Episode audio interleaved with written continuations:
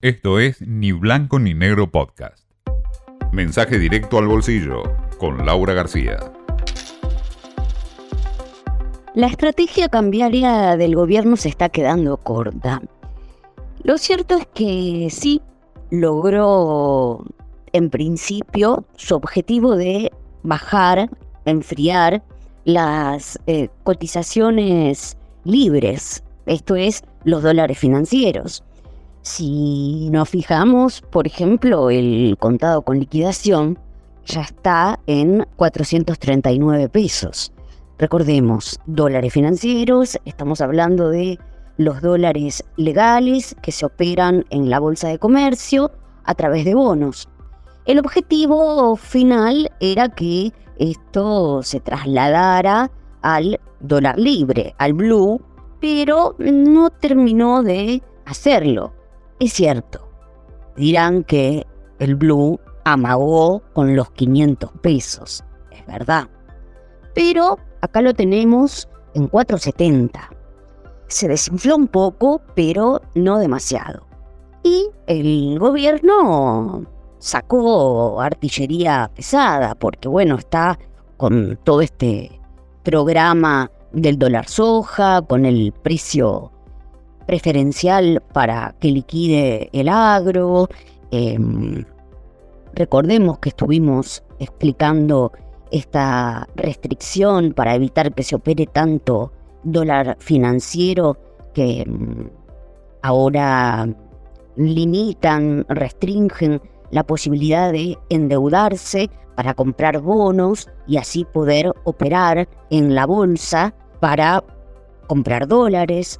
Bueno, el gobierno se movió y los resultados, digo, pareciera que las expectativas del mercado por ahora no acusan tanta impresión. Una de las de, los reflejos, ¿no? De los correlatos que tiene esto es el último informe que elabora el propio Banco Central. Tremendo. las consultoras y los economistas que releva la entidad dieron un salto en su previsión de inflación para este año como de 16 puntos.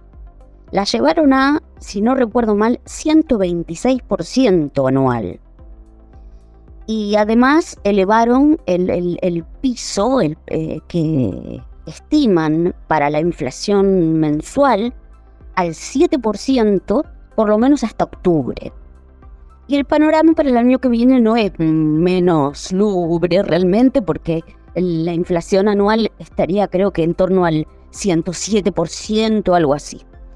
Ahí está la explicación de por qué sigue la tensión cambiaria pese a los esfuerzos del gobierno y pese a que hayan bajado los dólares financieros, porque aguanta el blue y no cede, porque con estos niveles de inflación no alcanza. Hay una inercia que es más fuerte. Basta ver, por ejemplo, lo que está pasando estos días con el hot sale de todos los años. Pero bueno, cada año es peor, así que cada año la gente se vuelve más loca por tratar de aprovechar las ofertas como estrategia defensiva de consumo contra la inflación.